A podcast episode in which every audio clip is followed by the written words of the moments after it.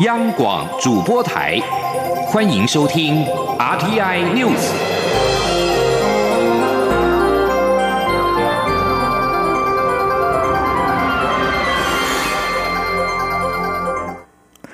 各位好，我是张睡华，欢迎收听这节央广主播台提供给您的 RTI News。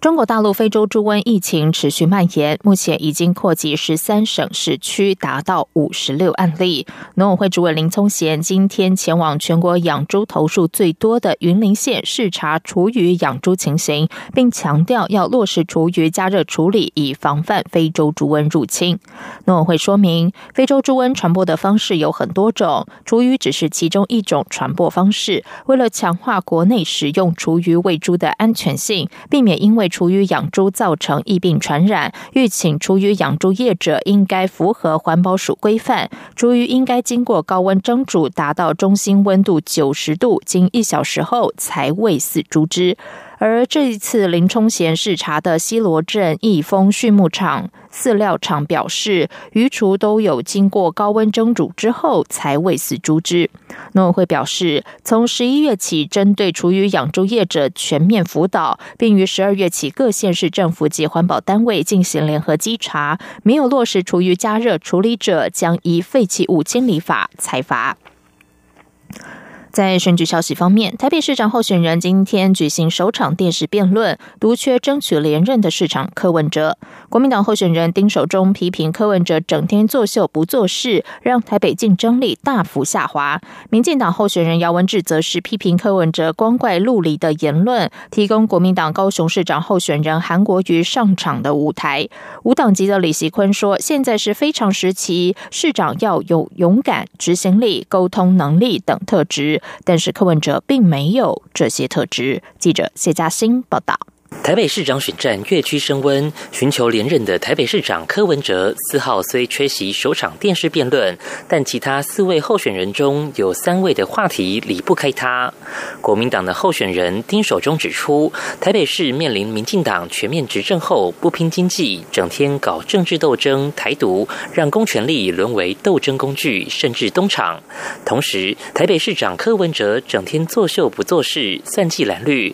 说一套做一套，台北市失去国际竞争力。他说：“整天就是在算计蓝绿，说一套做一套，让我们整个台北的这个竞争力大幅的下滑，让我们经济啊整个的这个停摆啊，让我们市民啊只能够低薪，只能够穷忙。那么在这样子的情况之下，他连他自己的这个局处首长都没有办法有效的带领，都离他而去啊。他怎么样能够引导我们台北迎向国际竞争？”民进党候选人姚文智随后回击，强调绿营政府殚精竭虑。推动台湾改革，丁守中拿了妇联会上百万捐款，当然要控诉民进党在做的是东厂工作。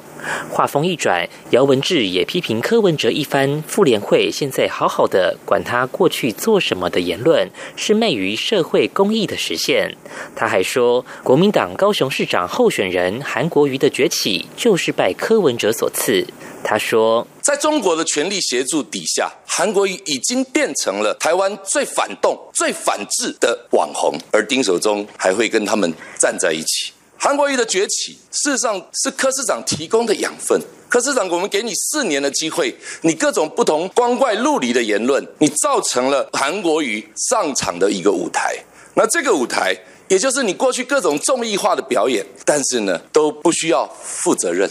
耍嘴皮、不负责任，就是我们的柯市长。所带起的无党籍候选人李习坤指出，当前和七零年代一样非常艰困，是非常时期。此刻的领导者需具备勇敢，政策要立竿见影且有可行性，执行能力、沟通能力也要非常专业。然而柯文哲并不具备这些特质。他还呼吁选民放下蓝绿政党包袱，集中选票，选出一个有能力、优秀的领导者。同样无党籍的候选人吴鄂阳则提出另类主张，表示当选的首要任务是推广蜂蜜柠檬养生法，让健保财务、老年长照等诸多问题迎刃而解。第二，则是要预请蔡总统废弃先前的军工教年改。中央广播电台记者谢嘉欣采访报道。高雄市的选战也打得火热。民进党高雄市长候选人陈其迈今天参加高雄澄清湖举办的义消健走活动时，受访表示，呼吁国民党高雄市长候选人韩国瑜，既然到很多地方参加竞选活动，那为何没有时间参加辩论？并好奇韩国瑜要将高雄人口增加到五百万等说法如何实现？同时，对于爱心菜贩陈树菊昨天被安排和韩国瑜合体见面，陈树菊受访时虽然。肯定含有亲和力，但坦言不认识他。陈其迈批评是用消费的方式遏制操作。韩国瑜今天到永安区永安宫参拜时表示，是受邀出席慈善团体公益会，帮助偏乡小孩。澄清没有消费陈述局，驳斥陈其迈对他的批评。而外界期待韩国瑜陈其迈进行政见辩论，韩国瑜表示他愿意，也认为应该进行一场候选人辩论会，只是双方时间巧不拢。韩国瑜竞选办公室也表示，从来没有回避辩论。延续世足二零一八世足热，全台外籍足球队包含台湾北中南区外籍义工，还有各大外籍足球联盟代表队大串联，并于今天齐聚新北市新庄田径场参加二零一八台湾杯国际移民足球赛。透过足球运动打破蓝白领阶级分野，也见证台湾是一个多元友善的社会。记者张青兰、江昭伦的采访报道：足球是全世界共通的语言。四号在新北市新庄田径场，就有来自台湾不同县市外籍移工与移民组成的代表队在球场上厮杀较劲。这是由台湾外籍工作者发展协会主办的二零一八台湾杯国际移民足球赛，参加的八强队伍都是从台湾各县市举办的外籍人士与移工足球联赛中脱颖而出的强队，都有一定的实力水准。拿下亚军的新庄越南队球员表示，很开心参加这场赛事。认识很多不同国家的朋友，也因为能够趁空闲时间踢球，让他们工作起来更愉快。越南移工曲公勇说：“我们觉得是很舒服，上班都很努力上班了。我希望以后我们也可以比赛多一点。”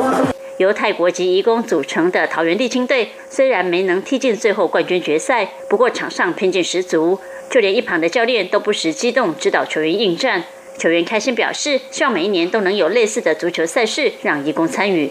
台湾企业联赛外国人球队代表皇家蔚蓝足球队队上的外籍球员来自南非、英国、日本、甘比亚、海地，首次参赛就夺冠，球员们都很兴奋，能够学习到不同国家的球风，也认为有机会和在台湾的外籍义工踢足球，代表台湾是一个多元友善的社会。海地籍球员 Look 说。我今天来这里比赛，给我的感觉是台湾欢迎大家来这里做啊，也感觉是我们都很一块一起玩一玩啊，人呃所有的国家在这里，是好像是在家，所以就是一个家庭，就是 family 的感觉，所以我们都很开心。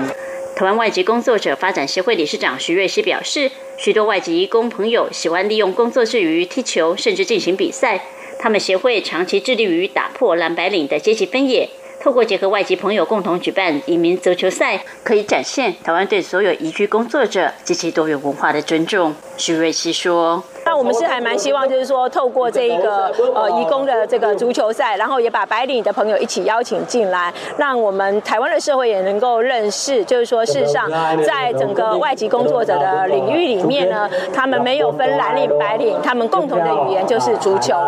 徐瑞师也透露，目前他们正与中华足球协会以及相关单位讨论，是否有可能进一步筹组在台外籍足球联盟，将外籍朋友的足球战力导入台湾足球发展政策中，共同推动台湾足球运动的发展。中国电台记者张青兰、江昭伦台北采报报道。在外电消息方面，新克里多尼亚各地的两百八十四个投票所，今天上午八点起开始独立公投，在下午六点，也就是台湾时间下午三点钟结束投票，结果将会在稍后出炉。新克里多尼亚合格选民有十七万五千人，根据民调，大多数人支持继续留在法国。不过，也有人担心公投可能助长原住民卡纳克人和白人之间的紧张。当地曾在一九八零年代陷入暴力当中，引发命的暴力冲突。以上新闻由张旭华编辑播报。这里是中央广播电台台湾之音。